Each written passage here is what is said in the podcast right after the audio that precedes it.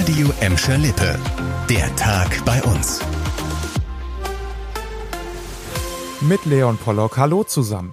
An den Grundschulen gibt es sie schon, an den Kitas in Gladbeck, Bautrop und Gelsenkirchen sind sie aber erstmal noch kein Thema. Die sogenannten Pool-Tests, um die Corona-Lage in den Griff zu bekommen.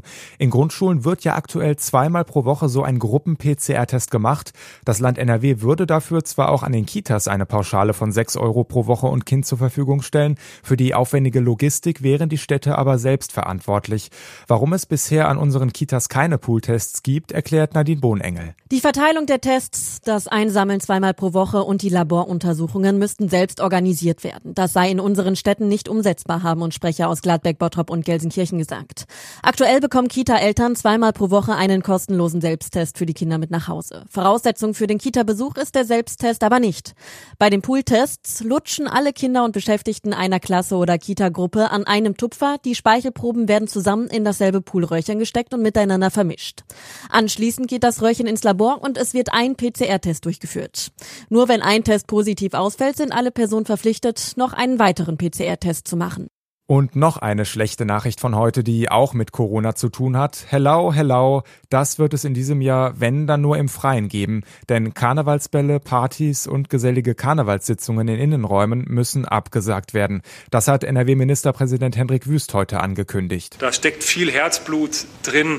Gruppen, die seit vielen Jahren gemeinsam Kostüme schneidern, um auf dem kleinen Festzug im Ort gemeinsam aufzutreten. Das ist schon ein dickes Ding, dass Karneval schon wieder unter Corona leidet für all diese Menschen.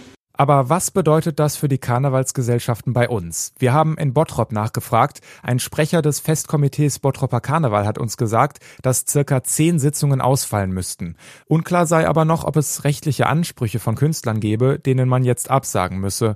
Was aus den Rosenmontagszügen in Gelsenkirchen und Bottrop wird, ist noch unklar. Da gibt's noch viele offene Fragen, zum Beispiel wie man die 2G-Regel kontrollieren will.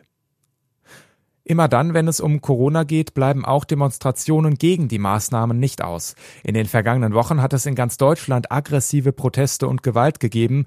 Wie wir die Corona-Demonstration einordnen können, die am Abend in Buhr stattgefunden hat, ist aktuell noch unklar. Die Polizei war auf die geplante Demo durch Medienberichte aufmerksam geworden. Es hat bis zum frühen Abend keine offizielle Anmeldung gegeben. Deshalb wusste die Polizei weder, wie viele Menschen demonstrieren, noch aus welchem Spektrum diese kommen. Losgehen sollte die Demo am frühen Abend auf dem Goldbergplatz in Buhr. Zu Beginn waren laut Polizei aber nur sehr wenige Menschen gekommen. So, und jetzt haken wir das Thema Corona endlich auch ab für heute und machen noch was Schönes. Der Löwennachwuchs in der Zoom-Erlebniswelt in Gelsenkirchen war heute nämlich zum ersten Mal draußen.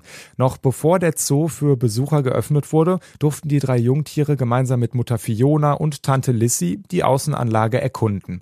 Vor gut zwei Monaten war der Drillingsnachwuchs in der Erlebniswelt Afrika zur Welt gekommen. Mittlerweile wiegen die Jungtiere gut achteinhalb Kilo und entwickeln sich laut dem Gelsenkirchener Zoo weiterhin sehr gut. Und auch ihr könnt euch die Löwenbabys im Außengehege anschauen. Bis Donnerstag müsst ihr euch noch gedulden. Dann sind die Löwen auch für die Öffentlichkeit draußen unterwegs. Das war der Tag bei uns im Radio und als Podcast. Aktuelle Nachrichten aus Gladbeck, Bottrop und Gelsenkirchen findet ihr jederzeit auf radioemschalippe.de und in unserer App.